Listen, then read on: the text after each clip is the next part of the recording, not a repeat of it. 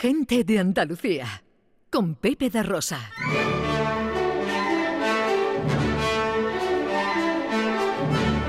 Producciones radioteatrales Gente de Andalucía presenta Escenas de Andalucía. Una recreación radiofónica de los episodios de la historia de Andalucía. Con el cuadro de actores de Gente de Andalucía.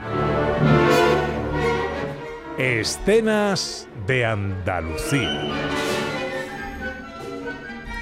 Hoy, capítulo 124, la batalla de las Navas de Tolosa.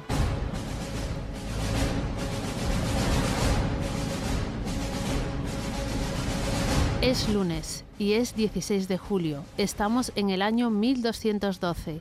Un amplio ejército conducido por los reyes Alfonso VIII de Castilla, Pedro II de Aragón y Sancho VII de Navarra va a enfrentarse a los guerreros que están bajo el mando del califa almohade Muhammad al-Nasir.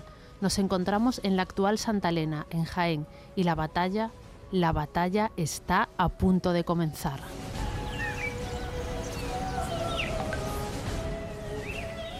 Eh, soldado, Señor, eh, soldado, se acerca la hora. así es, señor. ¿Y los hombres? ¿Están listos? Tan listos como pueden estarlo y con ganas de entrar en batalla. Pues vaya, sí, vamos a entrar, soldado. Vamos a entrar y vamos a reventar esto. Señor, Que vamos a ganar, soldado. Vamos a ganar y vamos a poner la primera piedra para la victoria cristiana. ¿Dónde, dónde están sus majestades Pedro II y Sancho VII? en, en estos momentos hablan con sus hombres de confianza, igual que ahora vos hacéis conmigo. Se hablará de nosotros, soldado. Señor, En el futuro. Digo que, que- que se hablará de nosotros en el futuro, de este día, de este momento. Y esta gran batalla llegará a oídos de las gentes que habiten esas tierras dentro de varios siglos y sabrán, sabrán de la importancia de la jornada de hoy. Hermosas palabras, señor. En realidad no son mías, ¿No lo son? son de mi esposa, son de doña Leonor. Bueno, doña Leonor también forma parte de este glorioso día. Así es, soldado. Yo, yo ya estoy mayor, pero su ánimo es lo que me hace levantar cada día con ganas de batalla, de ganar. ¿Sabéis lo que me ha dicho ella hoy antes de venir al campo de batalla? Os escucho, señor. Pues me ha dicho... Alfonso, hoy es el día.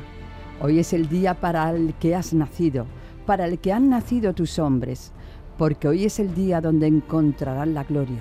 Si viven, porque podrán contarlo a sus hijos. Si mueren, porque otros contarán sus hazañas. Porque hoy es el día para el que todos hemos venido al mundo.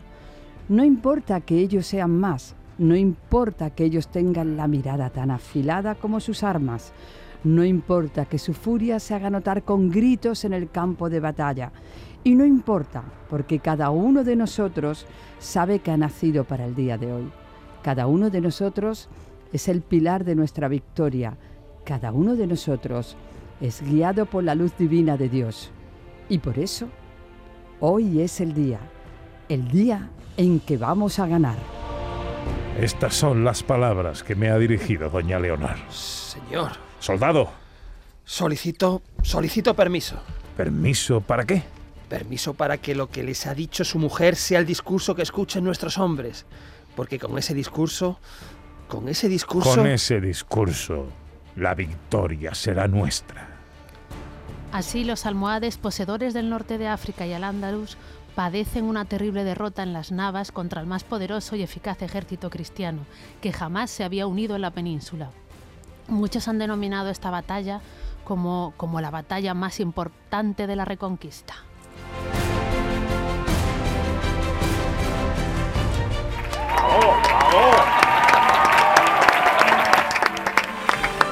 Bueno, las navas de Tolosa. Sí, Media sí. presenta presidenta. Hombre, bueno, a ver, que el Vaya discurso... arenga, ¿eh? De doña Leonor, ¿eh? A ver, que esto es inventado, ¿vale? El discurso era por darle dramatismo, pero no tenemos constancia de que Leonor, que podría haberlo hecho, le diera un discurso así de motivador a su, a su marido.